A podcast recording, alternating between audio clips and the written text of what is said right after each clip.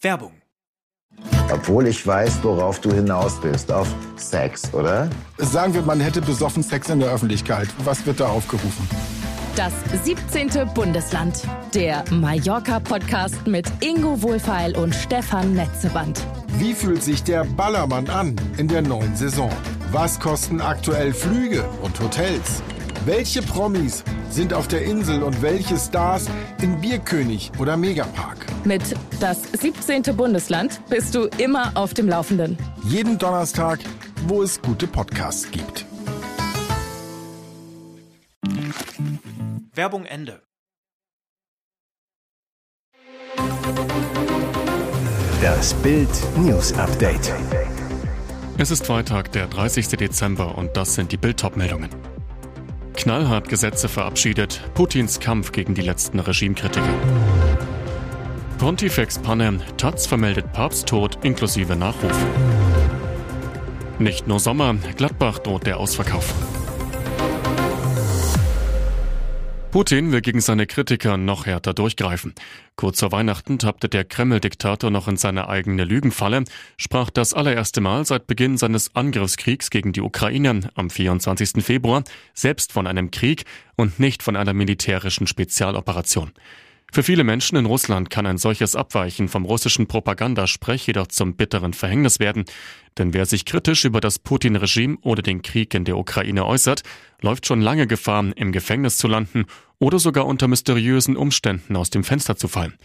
Jetzt hat der Kreml-Tyrann im Kampf gegen seine letzten Regimekritiker ein neues Knallhartgesetz verabschiedet. Darin wird die Strafe für sogenannte Sabotageakte und die Unterwanderung der sozialen Ordnung dramatisch verschärft. Heißt im Klartext lebenslang für Kreml-Kritiker. 55 Stunden bei 30 Grad Hitze in einem Autowrack mit den toten Eltern. Das Schicksal von drei kleinen Kindern bewegt derzeit den ganzen australischen Kontinent. Die drei Geschwister haben nach einem Autounfall an einer abgelegenen Straße im Westen Australiens mehr als zwei Tage allein im Outback überlebt, nicht so ihre Eltern.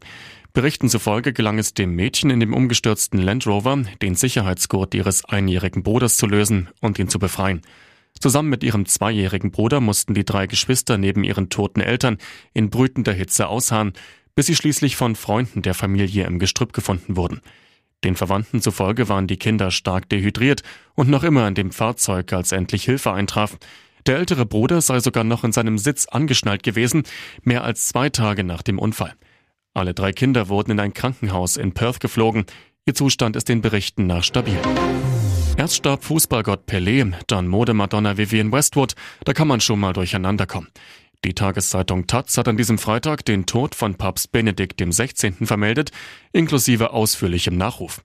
Unter der Überschrift Ratzingers Erbe hieß es über Benedikt, er war strenger Getreuer der Glaubenskongregation, der liberale Ideen in der Kirche bekämpfte. Nun ist der emeritierte Papst Benedikt XVI. gestorben.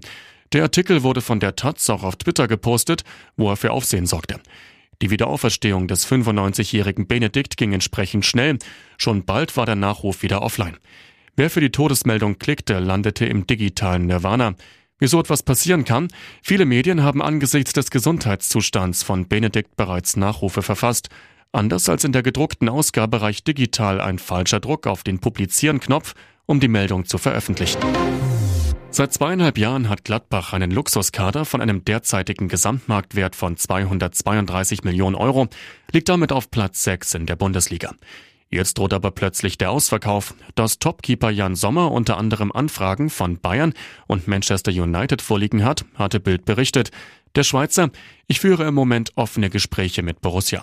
Tendenz, Vertragsverlängerung über 2023 hinaus sehr unwahrscheinlich, Abschied spätestens im Sommer, möglicherweise auch sofort. Ähnlich sieht es bei Marcus Thuram und Rami Benzebaini aus, deren Verträge ebenfalls am 30. Juni 2023 enden. Manager Roland Wirkus träumt zwar noch ein wenig, unser Wunsch ist es natürlich, die Jungs jetzt zu halten, aber zumindest bei Tyram, den nach seiner Klasse Weltmeisterschaft mit einer Vorlage im Finale gegen Argentinien halb Europa jagt, ist eine erneute Unterschrift beim VfL quasi ausgeschlossen. Und jetzt weitere wichtige Meldungen des Tages vom Bild Newsdesk. Am roten Schild mit der Nummer 13 ist die Aussicht für Skifahrer überwältigend. Alpengipfel, rauschende Wälder und eine verlockende Piste, die hier beginnt. Dieses Panorama sahen Michael und Benedikt, beide 17 aus Bayern, wenige Momente bevor sie in den Tod fuhren.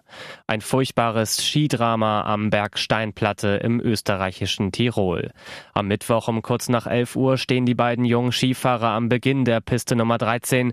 Sie ist 1100 Meter lang und als rot ausgewiesen. Das bedeutet mittelschwer.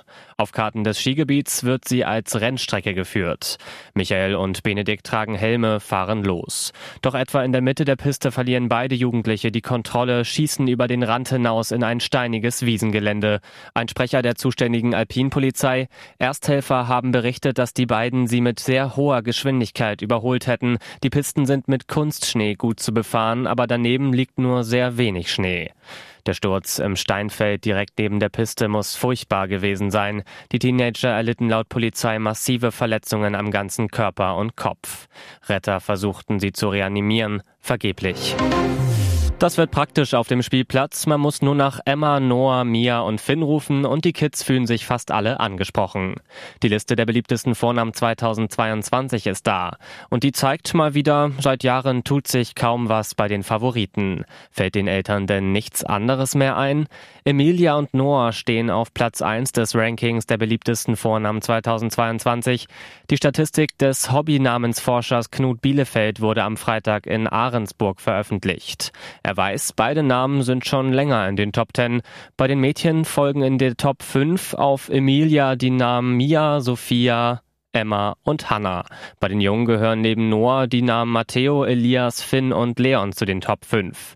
Nur die Hauptstadt tanzt mal wieder ein wenig aus der Reihe. In Berlin sind als Vornamen für Neugeborene Charlotte und Oskar am beliebtesten. Ihr hört das Bild News Update mit weiteren Meldungen des Tages. Diesen Trick nutzt kaum ein Patient. So erstattet die Krankenkasse bis zu 500 Euro. Viele Versicherte wissen nicht, dass sie bei ihrer Krankenkasse ordentlich abkassieren können. Mit bis zu 500 Euro belohnen viele Krankenkassen Fitness, Bewegung und regelmäßige Vorsorgeuntersuchungen.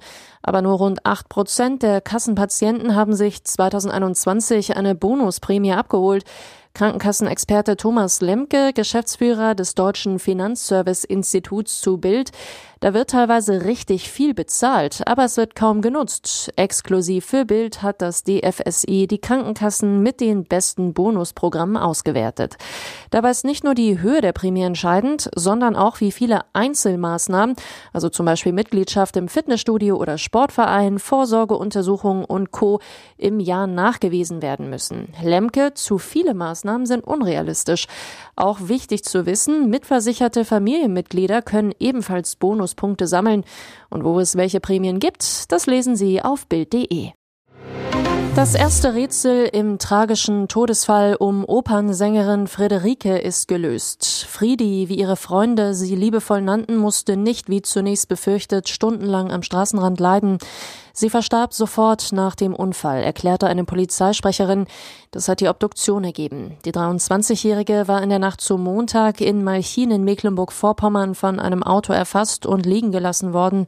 Später hatte sich eine Frau bei der Polizei gemeldet, die offenbar für den Unfall verantwortlich ist.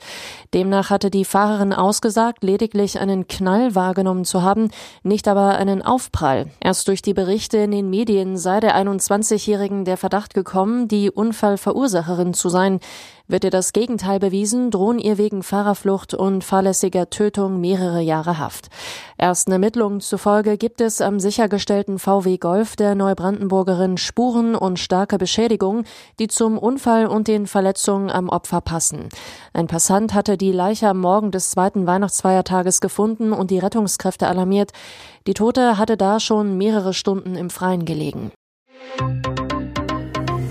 Hier ist das Bild News Update. Und das ist heute auch noch hörenswert. Riesige Schlangen bildeten sich gestern vor den Supermärkten und Feuerwerksgeschäften im ganzen Land. Nach zwei Jahren Böllerverbot wegen Corona darf wieder geknallt werden. Und Deutschland ist im Böllerrausch. 0 Uhr, Gewerbegebiet Ostring in Herten. Vor der Tür zum Verkaufsraum vom Westfälischen Feuerwerk hat sich eine lange Schlange gebildet. Seit Donnerstag können Privatleute endlich wieder offiziell Feuerwerksartikel kaufen. Zwei Jahre lang war die Abgabe wegen Corona verboten.